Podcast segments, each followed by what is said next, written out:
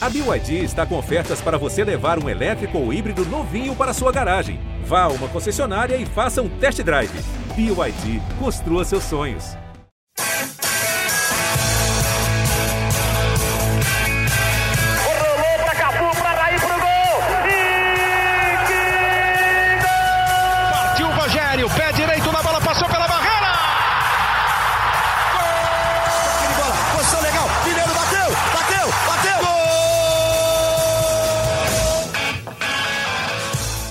Dia para quem é de bom dia, boa tarde para quem é de boa tarde, boa noite para quem é de boa noite. E se você está nos escutando de madrugada, boa sorte. Meu nome é José Edgar de Matos, eu sou setorista do São Paulo aqui no GE.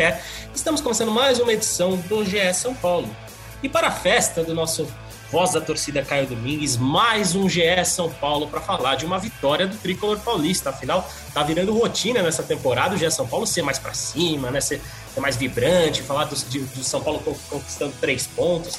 E não foi diferente na noite de quarta-feira. O São Paulo fez a lição de casa, fez o que tinha que fazer, dominou o Manaus, venceu por 2 a 0 e avançou para a terceira rodada da Copa do Brasil sem sustos. Lembrando que a Copa do Brasil é um título inédito na história do São Paulo. São Paulo busca um título inédito e também é uma competição que financeiramente é importante. Afinal, São Paulo, com as classificações sobre Campinense e sobre o Manaus, já acumulou quase 5 milhões de reais de premiação.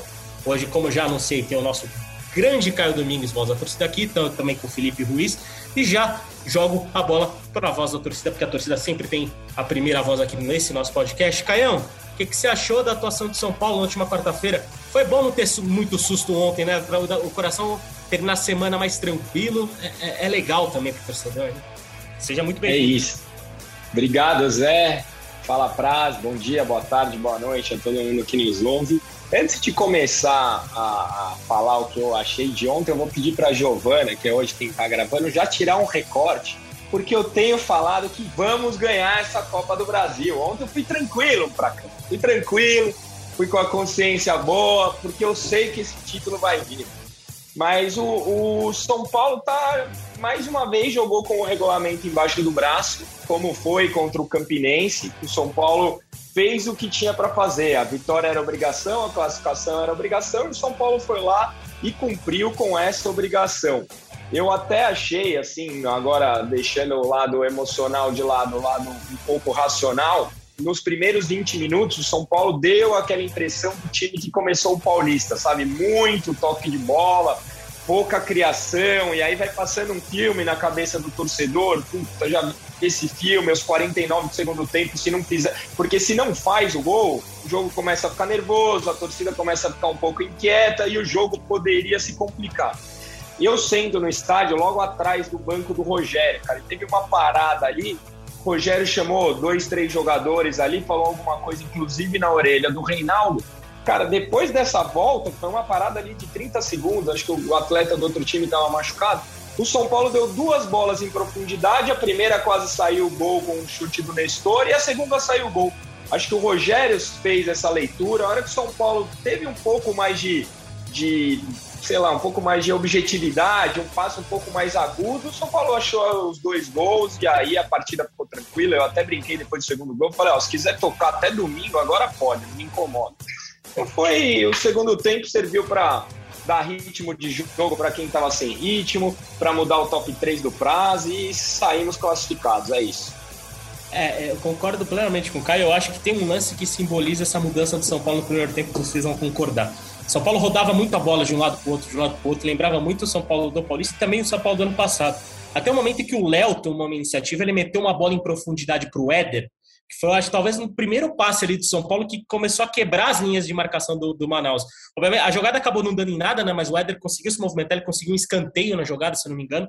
E a partir dali, o São Paulo foi muito objetivo. Foi mais objetivo e construiu, construiu os dois gols de maneira natural. Destaco, por exemplo, no lance do primeiro gol, a participação do Nicão. O Nicão dá um passe de primeira que ele clareia toda a jogada e acha o Rafinha em condição de chutar. O chute do Rafinha acabou sendo torto, mas o chute virou uma assistência, né? E o Éder fez o gol. E aí, no segundo gol, obviamente, aquele mérito clássico que nem, a gente nem precisa repetir muito nesse podcast do Reinaldo, cruzou a bola na cabeça do Diego Costa, que talvez tenha sido o gol mais merecido de um jogador de São Paulo desse ano, em virtude da temporada que o Diego Costa vem fazendo. Mas vou chamar ele, Felipe Ruiz, nosso amigo Praz, e não tem como. Praz, já manda o seu top 3 positivo e top 3 negativo, que a gente quer polemizar nesse podcast. Polemizar não, a gente quer, quer ter um bom debate, quer ver se, se a gente vai concordar ou discordar de você dessa vez. Grande Braz, eu tenho dois amigos que falam que só ouvem o nosso podcast por causa do top 3, que eles ficam discutindo depois em grupos de WhatsApp. Aí, que moral, hein, Caio? Tá com moral nosso prazo. Debate. Seja bem-vindo, Prazito. Manda bala, meu amigo. Valeu, Zé. Bom dia, boa tarde, boa noite para você, para o Caião, para todo mundo que nos escuta. Caião, o objetivo fundamental do top 3 é o debate. Se não for isso, nem, nem há por que ele existir. É, do jogo de ontem, aliás, eu vi que o, que o Zé lá no Twitter dele já esboçou um top 3 da temporada até aqui. Debate bom, hein, Zé? Debate a gente bom pode, aí também. A gente, a gente pode armar esse para assim que terminar a participação de São Paulo no Paulista, hein? Bom ponto, verdade, é. bom ponto. Top 3 até, até o Paulistão. É, do jogo de ontem, especificamente, é, eu, eu acho que São Paulo foi muito como na linha do que o Caio falou. São Paulo fez o que precisava fazer. São Paulo abriu 2 a 0 jogando ali depois dessa parada que ele comentou. E eu senti isso no campo também, é curioso. Estava ali na, no, no, setor mais térreo do, do Morumbi. E eu senti que dali para frente o São Paulo mudou. Teve a, a, oportunidade de três chutes seguidos ali no, no, no, gol do Manaus. E logo depois saiu, saiu o gol numa jogada trabalhada do, do Éder, que parece um gol sem querer, mas a jogada é toda trabalhada. E como, como o Zé falou, o Nicão foi bem no lance, apesar de eu achar que ele está devendo um pouco de futebol ainda como um todo no São Paulo. É, o Diego Costa, para mim, é, é, a, é, a, grande notícia, ao lado do Pablo Maia, é a grande notícia, até por não, por não gerar uma expectativa, por não ser o esperado. Que o Diego Costa está jogando nessa temporada de 2022 é impressionante, é o zagueiro mais confiável do São Paulo hoje. É até muito louco a gente falar isso de um elenco que tem Miranda, que tem Arboleda, e você fala que o Diego Costa hoje é o zagueiro mais confiável. Mas é verdade, quando o Diego Costa joga, ele é bom pelo alto, ele é bom por baixo, ele ajuda muito no começo das jogadas, e o Ceni falou sobre isso ontem na coletiva, do quão construtor ele é hoje é, como zagueiro, e a gente lembra que ele era volante na base, falei isso no último podcast. Então, acho que o Diego talvez seja a grande notícia da temporada. E ontem, para mim, até pela representatividade, ter feito gol da temporada que vem fazendo, coloquei como o melhor em campo.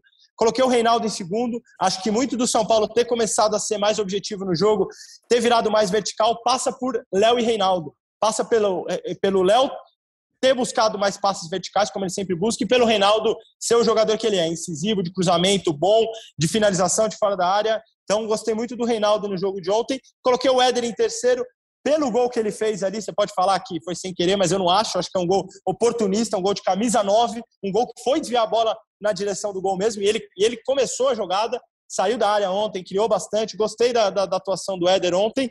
E coloquei duas menções honrosas. O Edu brinca, né? Que é o top 3 vai virando top 4, top 5. Mas eu gostei muito do Rafinha e do Jandrei. Acho que o Jandrei foi seguro. Quando precisou sair abafando, saiu. Foi bem com o pé, várias jogadas ele foi bem com o pé, então gostei do Jandrei. E o Rafinha, para mim, fez um jogo muito honesto também, muito seguro, como vem fazendo. Acho que o Rafinha também é boa notícia na lateral direita, na temporada como um todo. No negativo, Pablo Maia, para mim, foi o pior em campo. Acho que foi o pior jogo dele com a camisa do São Paulo. Errou bastante passe.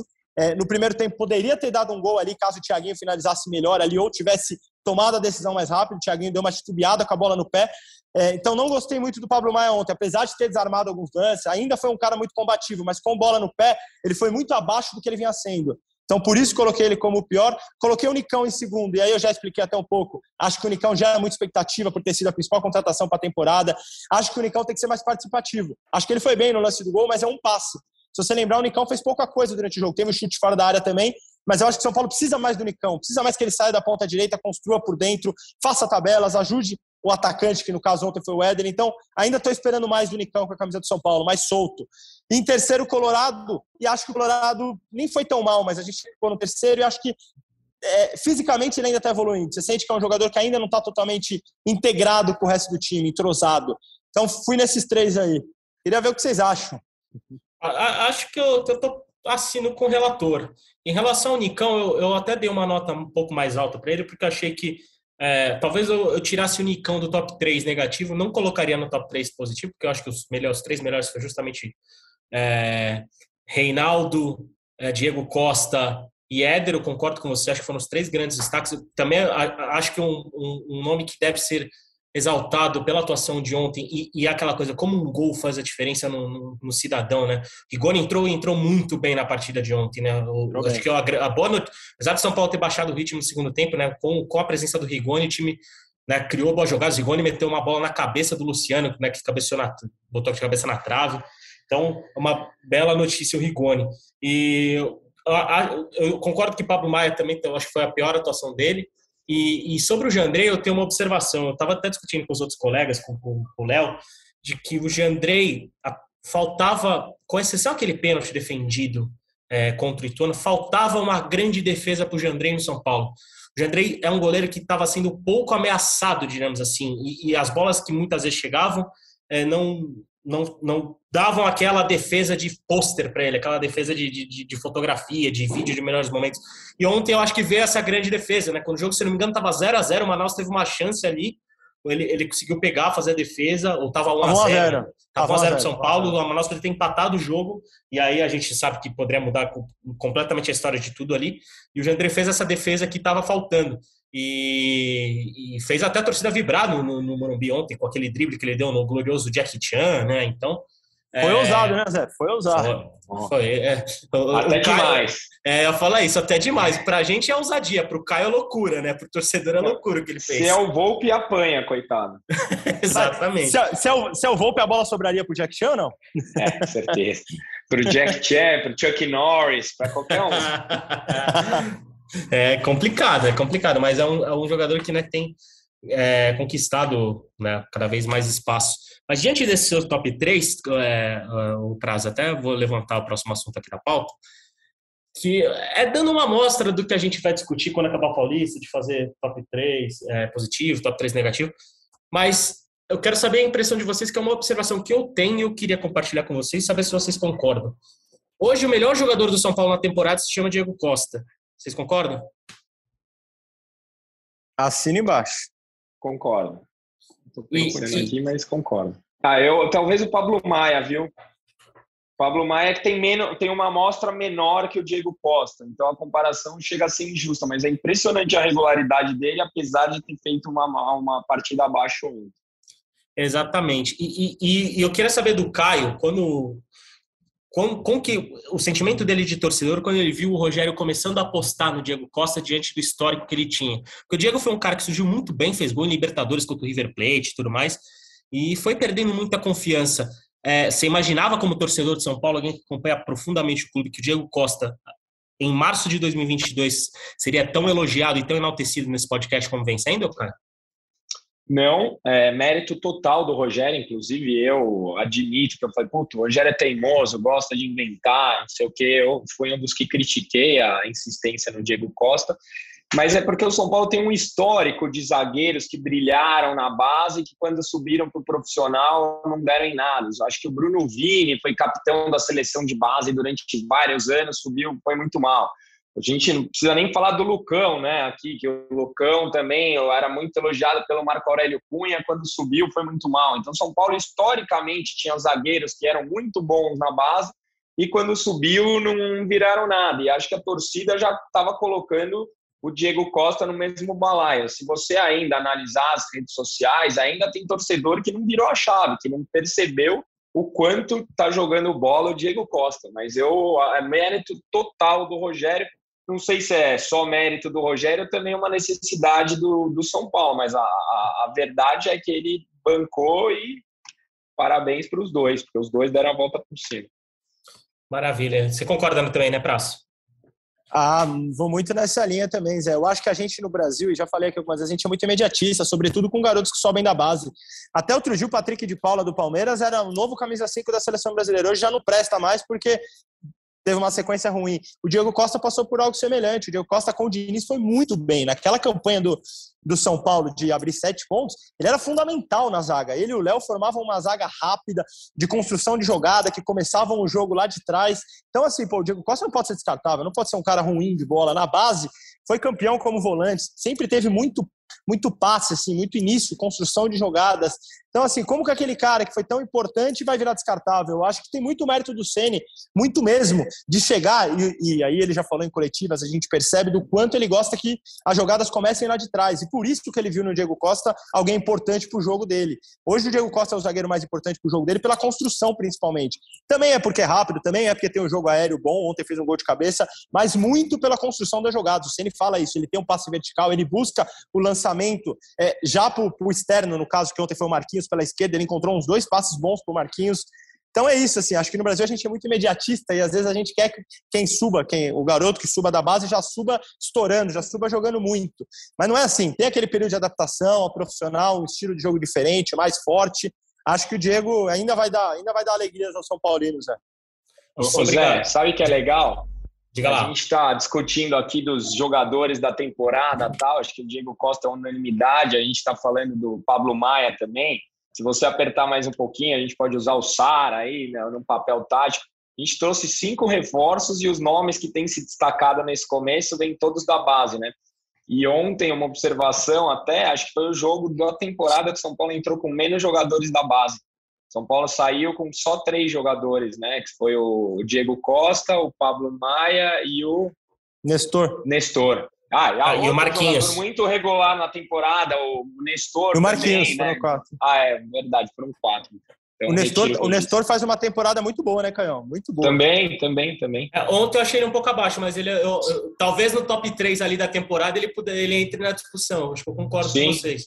Até porque ele, ele, o Nestor foi um jogador que a gente viu, por exemplo, na temporada passada, muitas vezes até jogar como camisa 5. E o Rogério falou, ele usou, ele foi bem claro que para ele o Nestor é, joga como um 10 com ele. Então, e o Nestor com maior liberdade é, talvez seja um dos jogadores mais criativos do elenco, né? Isso, isso potencializa o, o, jogo dele. Isso é muito legal. E por falar sobre os jovens de Cotia, as crias de Cotia, só trazer uma notícia quentinha, que o lateral Moreira, né, reserva do Rafinha atualmente, já que o Igor Vinícius está fora, foi convocado para a seleção sub-18 de Portugal, né, ele tem duplo passaporte, ele tem defendido Portugal nas divisões de base. Ele foi convocado para o torneio do Porto, que vai ocorrer entre 20 e 29 de março. Ou seja, se o Rafinha perder algum jogo, o São Paulo não terá o Moreira ali, pelo menos nas quartas e nas semifinais. Né? A, final, a primeira final do Paulista deve começar, deve ser dia 30 de março, mais ou menos. Então, talvez ficasse muito em cima também, mas o, o Rogério Senna não vai poder contar com o Moreira entre dia 20 e dia 29, porque ele vai participar do, desse torneio do Porto com a seleção sub-18. Moreira que. Mas São então, Paulo é obrigado a liberar, Zé? Olha, tudo depende de acordo, tudo depende de acordo, mas é, como, como não é uma data FIFA, né? Não tudo vai depender do acordo, mas o São Paulo nessas situações deve liberar o Moreira sim. Até já já lancei essa pergunta para o pessoal aqui, vamos vamos ver se ele, o que, que eles vão responder, mas é, até por uma questão de relação com o próprio jogador e o Moreira sempre mostra muita vontade de defender a seleção portuguesa, até porque talvez seja até um caminho mais fácil ali para ele, né, como lateral tem menos concorrência do que ele teria aqui no futebol brasileiro, então não deve ter muitos problemas para ser liberado. Vamos mandar para o próximo assunto, né? Já pensando, jogando um pouco mais para frente, né? Já falamos bastante dessa partida entre São Paulo e Manaus, né? São Paulo classificou tranquilamente uma vitória de 2 a 0 para a terceira fase da Copa do Brasil.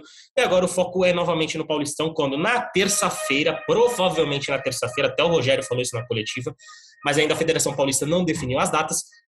O São Paulo deve receber a, o São Bernardo, o São Bernardo no estádio no Morumbi pelo jogo de quartas de final. Qual é a expectativa, Caio? Você viu alguma coisa do São Bernardo? Até o Rogério Ceni admitiu que não viu muito do São Bernardo assim, mas é, obviamente o São Paulo entra com todo o favoritismo, até pelo nível que tem apresentado, mas é aquele jogo que o torcedor vai com frio da barriga, porque São Paulo tem muito mais a perder do que ganhar, né? Claro, é, o, acho que o São Bernardo começou muito bem, né? O Campeonato Paulista, até abriu uma certa vantagem na ponta da tabela, assim, que chamou a atenção, mas assistir o jogo do São Bernardo, assistir um outro contra os principais rivais aí. Mas a gente sabe que não tem jogo fácil, principalmente em jogo único, né? E até por isso, ontem, mais uma vez, eu gostei da declaração do Rogério com relação à alteração da data do Campeonato Paulista. Ah, mas a federação, putz, e aí? O que o São Paulo tem a ver com isso? No fim das contas, o único prejudicado da história toda somos nós de novo, né? Porque a gente corre o risco de, se passar pelo São Bernardo, jogar uma semifinal contra um adversário que vai saber quantos gols precisa fazer para jogar em casa. Então, ah, calendário, paciência, o único prejudicado é o São Paulo. Mais uma vez, me senti representado pelo Rogério, gostei do papel que ele está fazendo, de colocar o dedo na ferida. Mas antes, a gente tem o São Bernardo e acho que vai ser um jogo duro. Imagino que o São Paulo passe, mas não acho que vai ser barbada, não. Por se tratar em jogar no Morumbi, acho que o São Paulo tem um ligeiro favoritismo e agora um time que me parece mais consistente, sofrendo um pouco menos para ganhar dos adversários um pouco mais retrancados. Então, imagino uma vitória do São Paulo aí, mas com dificuldades. E só, só de passar a palavra para o Praz, é, sobre o Moreira, o próprio São Paulo divulgou a convocação do, do, lateral, ou seja, Moreira estará com a seleção portuguesa entre 20 e 29 de março, ou seja, fica fora das quartas e semifinais do Paulistão. Torcedor São Paulino deve tor torcer para o Rafinha não ter problemas, até porque o Igor Vinícius está voltando o trabalho de transição agora, então pode estar à disposição um pouco mais para frente. Vamos ver se para a semana que vem o Igor já aparece no banco, mas né, tinha uma lesão chata, tanto que o Moreira ganhou espaço como reserva do Rafinha. Praz, que falar de São Paulo e São Bernardo? São Paulo né, pode até ter alguns, alguns jogadores importantes começando o jogo de novo, como Caleri, né, que não começou ontem. Qual, qual é a tua expectativa para esse jogo?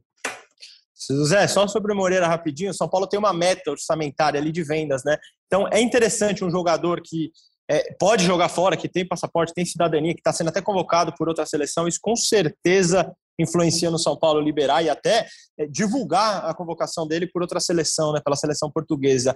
Sobre, sobre é, o, o, glorioso São Bernardo, acho que é um time chato, acho que é um time perigoso. Aliás, foi o time, o, o time que fez o único gol no Palmeiras no Campeonato Paulista é o São Bernardo no empate por 1 a 1 gol do Silvinho, camisa 10, que é bom jogador o Silvinho, é, aquele, aquele meio atacante que chega ali na área, chega com perigo. Então, acho que é um jogo perigoso para o São Paulo. Está longe de ser um jogo fácil. É, acho que é aquele jogo, como você falou, que o São Paulo tem tudo a perder. A gente vai lembrar do Mirassol ali, quando o São Paulo estava com o time é, é, entrosado, encaixado. E aí o Mirassol achou uns gols no começo do jogo ali. O jogo ficou muito ruim de São Paulo. O São Paulo terminou eliminado é, daquele time do Diniz que jogava um bom futebol à época também. Então, acho que são daqueles jogos perigosos. Se a gente fizer a conta até terça-feira que vem, o São Paulo vai fazer cinco jogos. Estava fazendo as contas aqui, Zé. Cinco jogos em 12 dias. Dá, dá um jogo a cada três dias, menos do que isso, aliás. São Paulo jogou na quinto clássico, no domingo, contra o Mirassol. Na quarta, contra o Manaus. Vai jogar no sábado contra o Botafogo. E na terça, contra o São Bernardo.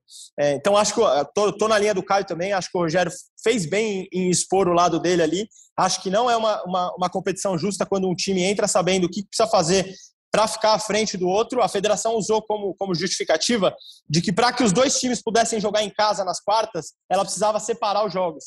Então, assim, se ela colocasse os dois para jogar no domingo, ninguém poderia jogar na terça, que é o que ela precisa fazer para conseguir que São Paulo e Corinthians joguem em casa. Mas eu acho que ficou desigual, eu acho que ficou injusto. Ela poderia ter pensado em outra forma, ter colocado o jogo em outro dia, enfim, não sei o que fazer pensando no calendário, mas também não é justo que o Corinthians jogue no domingo sabendo o resultado do São Paulo. E o Ceni chamou de erro grave ontem na coletiva isso, é, essa forma que a federação fez. Então é isso, acho que o São Paulo tem uma maratona pela frente, acho que o Ceni deve, como já falou na coletiva, deve poupar vários nomes no jogo de sábado contra o Botafogo. Acho que a parte física pode pesar, mas acho que o São Paulo é bem favorito para o jogo e, e vai tentar fazer com que esse favoritismo prevaleça.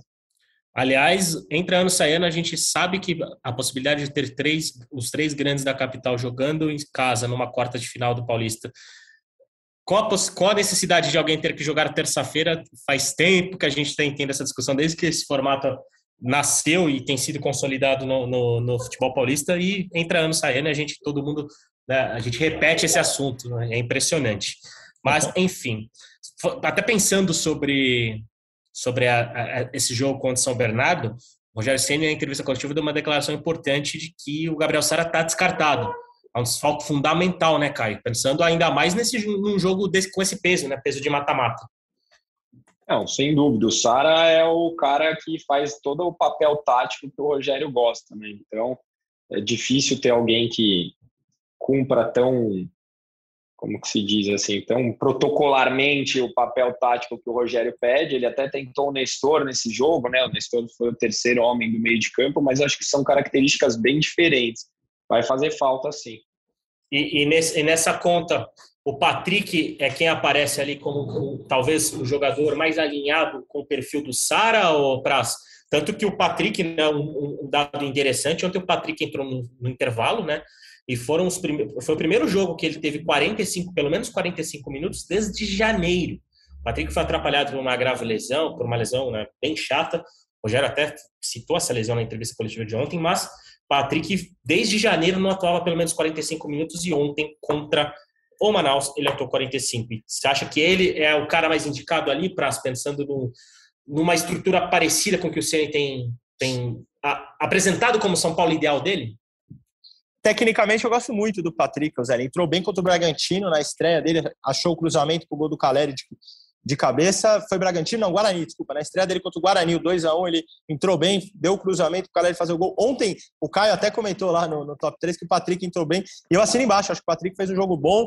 Terminou o jogo de lateral esquerdo, quando o Reinaldo é substituído. O Senna até comentou sobre isso na coletiva também.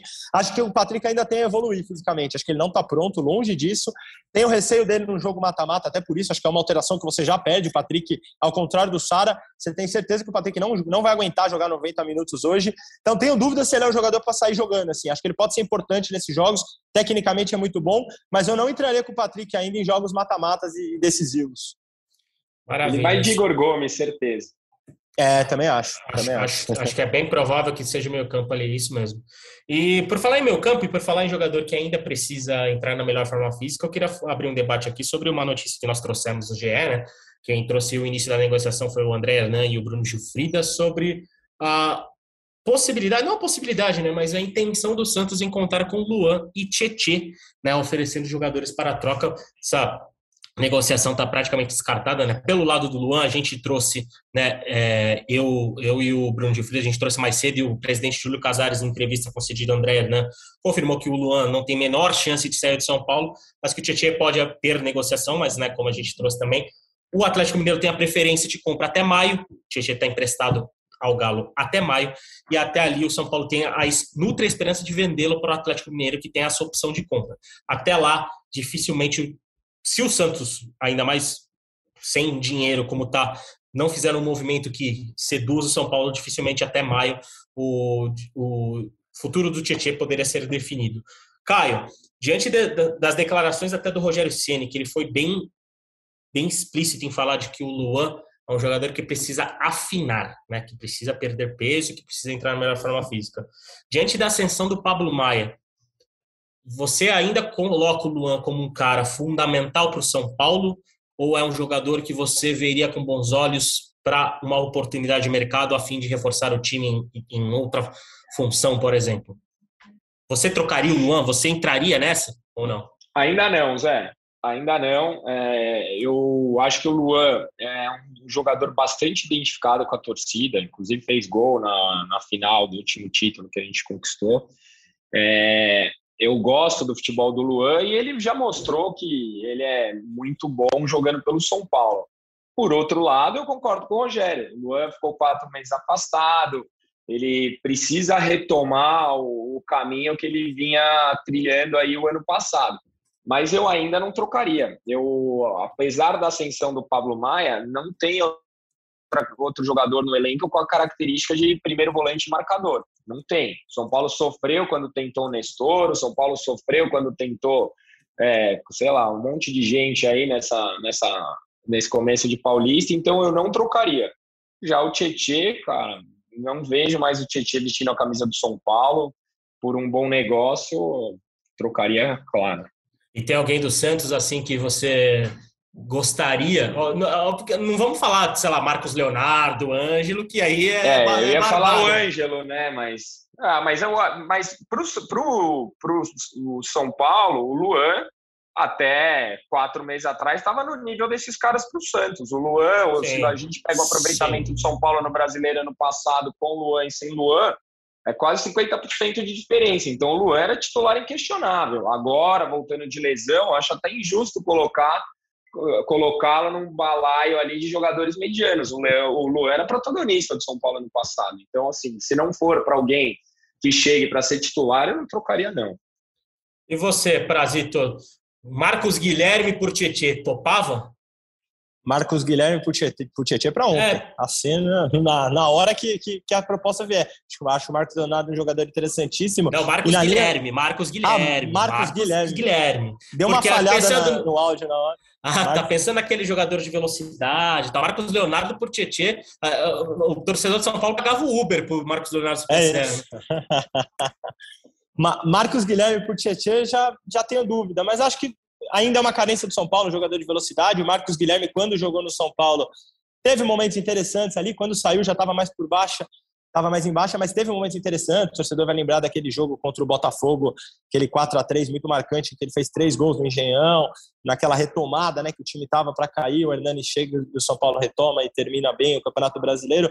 Acho o Marcos Guilherme um jogador relativamente interessante. Se não chegaria para ser titular, acho que traria é, é, opções ao elenco ali de velocidade, é uma carência, um jogador que pode fazer a beirada. Entraria, entraria nessa, assim, tia, por Marcos Guilherme, entraria. E só contar um negocinho disso que o Caio falou, do, do sentimento do torcedor São Paulino.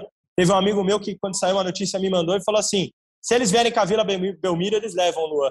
Sentimento do torcedor São Paulino, o Luan é negociável. Então acho que é muito difícil, muito difícil acontecer, né? Marcos Guilherme por Tietchan você fechava, Caio?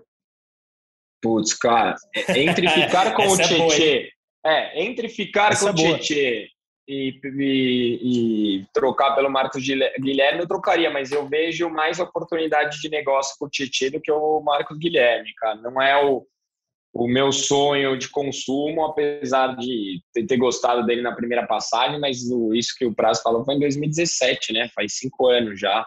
Para um jogador de velocidade muita, muda muita coisa. Eu preferiria alguém com uma característica um pouco, sei lá, mais sei lá, mais é, decisivo. Maravilha, maravilha. Bom, aqui você pode acessar a página do GE.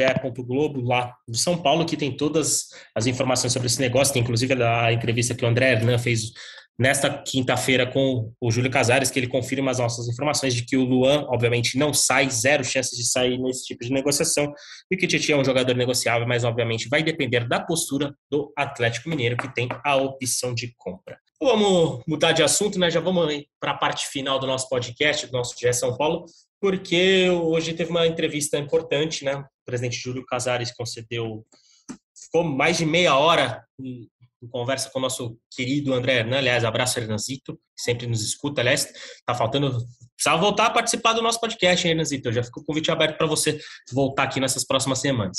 É, o Hernan conversou por cerca de 30 minutos com o Júlio Casares, presidente do São Paulo, em que diversos assuntos foram abordados, inclusive a gente já adiantou nesse podcast, né, a questão do Luan e do Tietchan, né, sobre a possibilidade de mercado dos dois, mas eu acho que o grande ponto da entrevista concedida pelo Júlio Casares é que ele, anunci... ele antecipou o, a divulgação do balanço financeiro do São Paulo de 2021 e o torcedor são paulino que já está preocupado com a questão financeira deve seguir preocupado com a questão financeira. Afinal, o São Paulo teve um déficit, segundo seu presidente, de 106 milhões de reais. Casares diz, né, segundo sua, sua linha argumentativa, que te, o clube teve esse déficit pela opção de não vender jogadores como Gabriel Sara e Rodrigo Nestor a gente sabe que a questão é muito mais profunda, já que essa diretoria teve uma postura agressiva no mercado no ano passado, né? contratou 10 jogadores, tiveram acordos de rescisão que, que são caros, que elas vão ter que pagar, enfim, é, o, o, buraco é muito mais embaixo, né? falando bom português. Né? É, Caião, é preocupante ver esses números e, obviamente, já gera uma expectativa para quinta-feira, que é quando o conselho né, é, vai quando esse balanço deve se tornar público, o conselho deve votar, né, aprovar ou reprovar esse balanço. Como que você viu essa entrevista do Casares e o quão preocupante é ver que depois de um ano, né, financeiramente o São Paulo talvez esteja no mesmo patamar de preocupação financeira ou até mais preocupado financeiramente?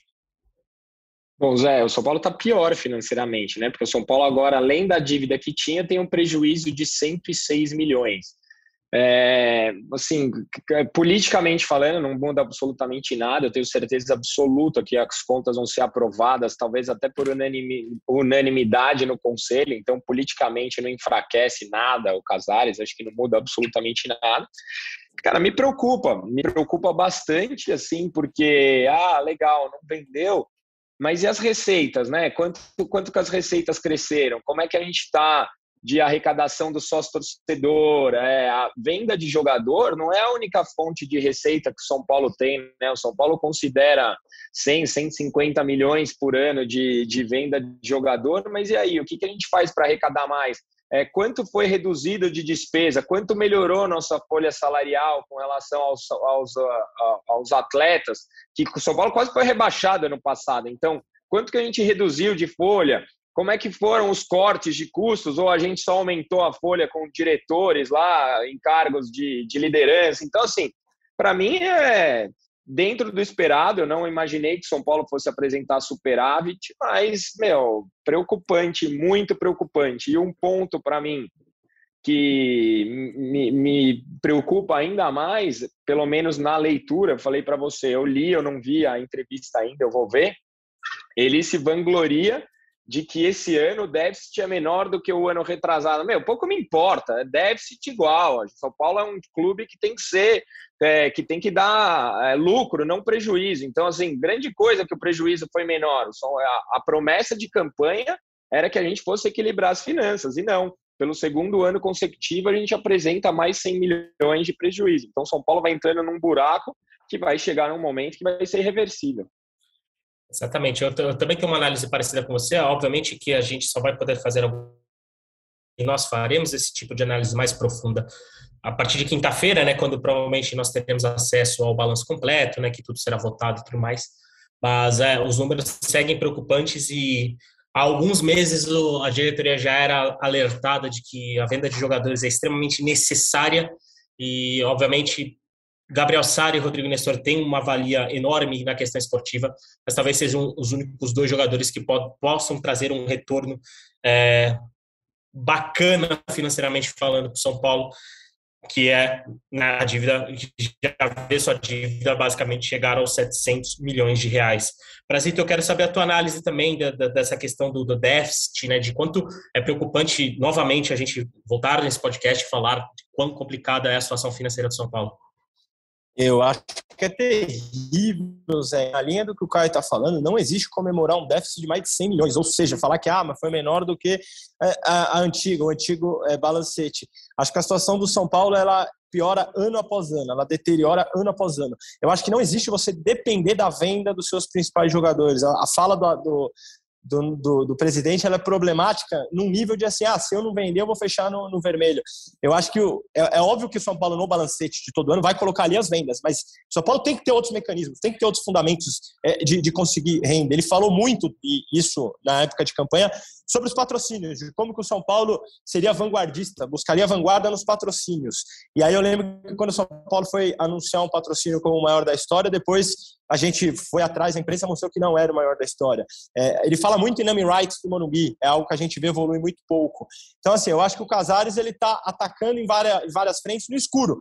Ele tem, não sei se apostado é a palavra certa, mas ele tem sugerido, ele tem especulado inúmeras situações que não estão acontecendo, é, principalmente na área do marketing, que é a área de atuação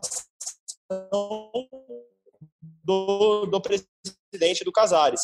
Então, eu acho que tanto falou, tanto na campanha, quanto agora como presidente, a gente ouve muito ele falar nessas situações de marketing, né? rights, patrocínios, e tem acontecido muito pouco. Então, acho que é problemático, é sintomático, e acho que é para o torcedor ficar muito, muito é, preocupado.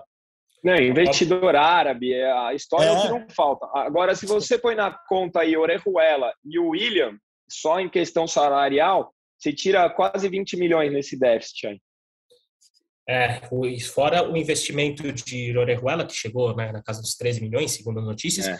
E lembrando que, por exemplo, é, eu acho que uma, uma questão preocupante, a, a diretoria teve um, teve um, um, ponto que, não querendo fazer o advogado da diretoria de São Paulo, até porque eu estou só para reportar, investigar e contar o que acontece no clube, não defender A ou B, mas a diretoria, obviamente, trabalhou com, com o estádio fechado, que prejudica, obviamente, as finanças, né? né? Por causa da pandemia. Até a gente até brinquei na live, porque pô, São Paulo quebrou um jejum de títulos de quase nove anos e não teve a torcida ao seu lado. E a gente fez um exercício de imaginação de como estaria o Morumbi naquele título contra o Palmeiras. Provavelmente naquela final teria 60 mil pessoas lotando o Morumbi, uma renda muito grande que ajudaria nesse sentido. Mas, obviamente, né, são, é, é muito complexo e é, talvez seja até raso a gente falar é, dizer que o São Paulo teve déficit apenas pela, é, pela não venda de Gabriel Sara e Rodrigo Nestor. Né? A partir da próxima semana devemos ter acesso a mais números e ver qual a real situação de São Paulo. Até porque, mesmo com uma política de austeridade, a, essa atual gestão trouxe quase 20 jogadores diferentes para o São Paulo. São 16 contratações do início da gestão Casares o que é muito para qualquer equipe e ainda mais para uma equipe que né, tem problemas financeiros. A gente percebe que o elenco foi, teve uma bela renovação de uma temporada para outra, né, uma mudança de perfil do elenco e, e talvez equipes com problemas financeiros não tenham esse luxo de promoverem tantas renovações já que o, o custo de dispensa, enfim, de, de, de, trazer outro jogador pode ser muito caro. Por exemplo, a operação envolvendo o Nicão vai custar mais ou menos 10 milhões de reais para os cofres são paulinos. E com essas informações importantes, diga, Caião, fala aí. Só um detalhe, desculpa te interromper. Lembrando Por que favor, a gente ainda sim. tem a compra do Caleri e do Rigoni, que foram Exatamente. feitas ano passado, que entram na conta desse ano, né? Então, assim, coloca aí mais 30 milhões, pelo menos, que São Paulo não gastou ano passado, mas que vai ter que gastar esse ano porque comprometeu ano passado. Porque vai ter, que não tem como não ficar com o Caleri. O Rigoni também, não tem, não tem o que fazer. Então, o déficit ainda é maior se você, se você pensar no que foi gastado. Não, e, e sobre o contrato. O Rigoni já veio como compra, né? Desculpa, Zé, mas acho que o Rigoni já foi comprado. O Caleri tem a opção de compra. O Rigoni não, já veio não. como não, não, o Rigoni, não, o Rigoni veio comprado, só que o veio pagamento comprado, é nesse ano, exatamente. Isso, isso, tem... é. E o Caleri não é opção de compra, o Caleri é obrigação de compra a partir de um gatilho X de, de jogos que ele provavelmente vai cumprir. Porque se não, claro. agora são 30% dos minutos que o time fizer na temporada, ou seja, o Caleri vai cumprir. Afinal, o Caleri tá é a camisa 9 titular do Rogério Ceni e obviamente ele vai cumprir essa meta de jogos. Mas enfim, né, qualquer mais detalhes, né, uma análise mais profunda, é mais informações sobre essa questão do balanço financeiro de São Paulo, a gente vai ter no decorrer da semana na página do São Paulo no GE. Globo, em matérias, ou até, né, provavelmente no próximo podcast a gente deve discutir isso, porque a gente já deve ter é, não, talvez não no próximo, né, mas no, no podcast pós, é, no fim da próxima semana, a gente já deve ter acesso a essas questões. Afinal, é daqui a uma semana o São Paulo vai revelar todas essas questões do balanço financeiro. Já vamos rumando para a parte final do nosso podcast, começar as despedidas desse episódio. Abre espaço para o Caião, nosso glorioso Caio Domingues, fazer as suas considerações finais e agradecer novamente pelo convite e dizer que começo da próxima semana a gente já volta, porque segunda-feira tem. A gente já deve esquentar esse duelo de quartas de final de novo. Obrigado, Caião, pela participação mais uma vez. Obrigado você, Zé, pelo convite. Valeu, Praz. É, agora, como diria o profeta, acabou a brincadeira, né? Agora tem um jogo aí para cumprir tabela entre aspas e agora será a hora do São Paulo mostrar o que quer nessa temporada. O São Paulo vem dando sinais de evolução. Já é mais gratificante assistir o jogo do São Paulo, você já não sai com aquela sensação horrível. Então, chegou o momento de mostrar que a evolução veio na hora certa e eu acredito que São Paulo pode surpreender muita gente aí. Maravilha, veremos São Paulo entrando numa reta decisiva a partir da próxima semana. Prazito, seu destaque final, por favor. Já vende aquele teu peixe, porque vai vir material bacana que você gravou ontem lá no Morumbi, né? Exatamente, Zé. Vou vender o peixe, então é, a gente vai produzir uma matéria sobre um grupo de surdos são paulinos, cinco surdos, que acompanharam o jogo de ontem contra o Manaus, é, vivendo a vivência de um jogo como eles estão ali, sem ouvir, mas sentindo o Morumbi lotado. É, o Caião pode até falar, na hora do apagão, o Morumbi teve uma energia ali, parece até que foi pensado, parece que o apagão aconteceu porque alguém falou, vamos dar um blackout rapidinho aqui, né, Caião? Verdade, cara. E aí todo mundo ligou a lanterna, ficou, ficou um Parecia show do Paul McCartney. Parecia show do Paul McCartney. É. Parecia show, exatamente. Faltava, faltava, então, faltava assim, a galera cantar Hey Jude em uníssono, assim, no momento. então, então, assim, pô, vai, vai ficar uma matéria muito sentimental mesmo, muito de experiência ali, muito sensitiva. Então, recomendo aos torcedores para acompanhar o Esporte Espetacular do próximo domingo, para verem esses torcedores indo, indo ao jogo. Bom demais estar aqui, Zé. Ah, eu, eu ia falar um negocinho no podcast, acabou passando. É, Para mim, é a melhor versão do Rogério Ceni no banco do São Paulo.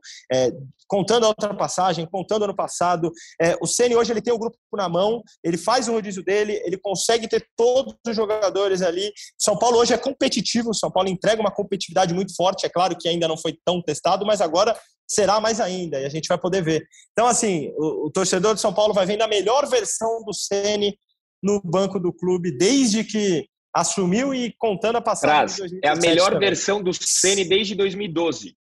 Três anos oh. depois como profissional, sentia tão representado pelo Rogério. Olha aí, essa, fra essa, essa frase do Caio é para manchetar o nosso podcast. Hein?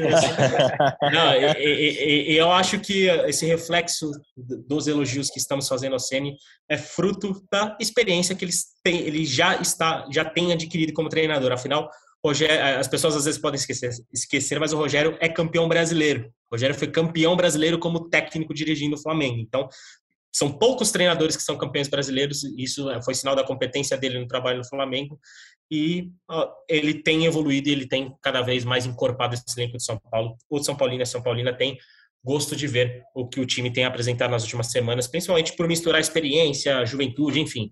É um trabalho que gera, gera promessa, gera uma promessa para o torcedor. Se vai ganhar alguma coisa, é difícil falar. O torcedor, acho que pode esperar mesmo é que um São Paulo que vai nunca vai deixar de competir. Esse acho que é o principal recado que, inclusive, o Rogério quer passar. E com essa mensagem que foi muito além do que eu imaginava, eu vou encerrar a nossa versão do podcast e mandar um abraço para o Caião, mandar um abraço para o Praz, para o São Paulino e para São Paulina que nos escuta. Aguardamos vocês nos próximos episódios. Podem nos escutar na página do GE. Globo, nos melhores aplicativos de áudio. Então, para encerrar, com aquele recado do glorioso Leandro Canônico, que sempre nos escuta e que fala aquela frase fofinha para vocês, que seja um abraço na alma, um beijo no coração de todos vocês.